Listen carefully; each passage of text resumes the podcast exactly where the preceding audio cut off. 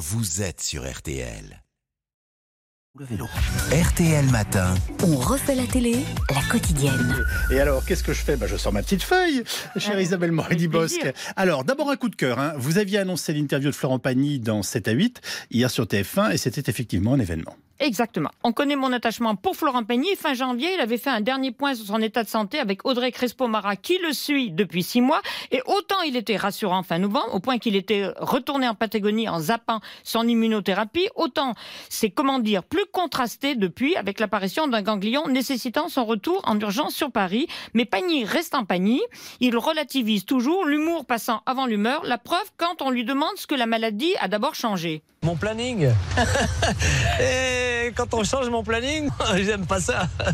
Jusqu'à présent, j'ai surtout construit ma vie à suivre des chemins, mais c'est toujours moi qui décidais des chemins à suivre. Là, c'est pas moi qui décide du chemin à suivre, c'est vrai que c'est un accident qui d'un seul coup euh, t'oblige à faire les choses un peu autrement. C'est bien mon problème, c'est que là j'ai été cinq mois en dilettante et je pouvais pas être en dilettante. Donc là, tac, j'ai un truc qui arrive qui me rappelle à l'ordre et qui me ramène à cette réalité. Et c'est vrai que ça, ça me correspond pas trop. Avoir quelque chose qui m'oblige à rentrer dans un truc et qui est plus fort que ma liberté, c'est inquiétant. Euh, il faut là encore y retourner. euh, C'est un peu chiant.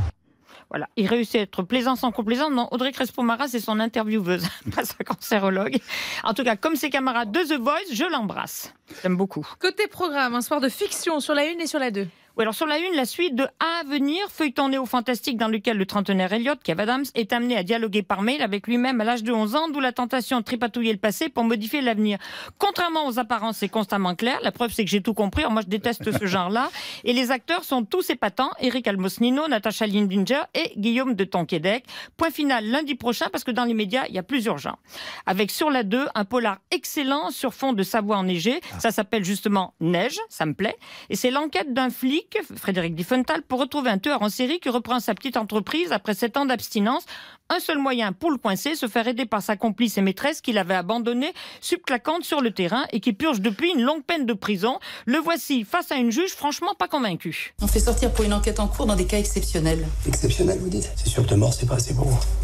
Aucune trace, pas de motif, pas d'indice. Regardez. La position du corps, empoisonnement au lithium, les serflex, Voilà. tout Même est similaire. Télérama a vraiment aimé, c'est dire. Mazette. Alors moi, j'ai un petit bémol. La fin m'a laissé un goût amer. Ça s'arrête à 1h28 minutes. Franchement, ils auraient pu aller jusqu'à 30 minutes pour faire durer un chouïa et qu'on profite de la résolution de l'énigme. Un dernier coup de cœur, peut-être? Alors encore une fois, énorme coup de cœur pour Mon animal fait la loi sur Gulli. C'est une de mes émissions préférées actuellement. Oui. Elle est d'utilité publique pour enfants et parents. Trois comportementalistes aident des particuliers dont l'animal pose problème. Ce soir, Tibor, le chat glouton. Michonne, pas Michtonne, hein, la chienne qui attaque les voitures. Et Coco, loi devenue agressive après la mort de son copain le chien. Le Wawa manque à loi. Depuis, elle régente son petit monde, maîtresse incluse. Extrait de réponse du comportementaliste. c'est dans son propre rôle de surveiller le territoire, son territoire. Et une fois qu'elle a son territoire, elle le check sans arrêt. Elle fait son job. Donc quand il y a quelqu'un qui n'est pas du groupe, comme loi est très physionomiste, elle vous le dit, c'est le job de Coco. Lorsque quelqu'un est nouveau sur le territoire, vous pouvez très rapidement se baisser, tout le monde est à l'égal, et vous présentez la personne. Coco, il a besoin de se regrouper avec des congénères. Du coup, qu'est-ce que fait Coco? Bah, Ce qu'il peut. Il trouve des personnes sur son territoire et il organise sa vie au travers de ça. Ça va être Kenzo. Ça va être les chats qu'il ne veut pas voir sur Voilà, son bah, territoire. voilà. Comme il n'y a pas de doigt autour de lui, eh ben, il check tout ce qui passe.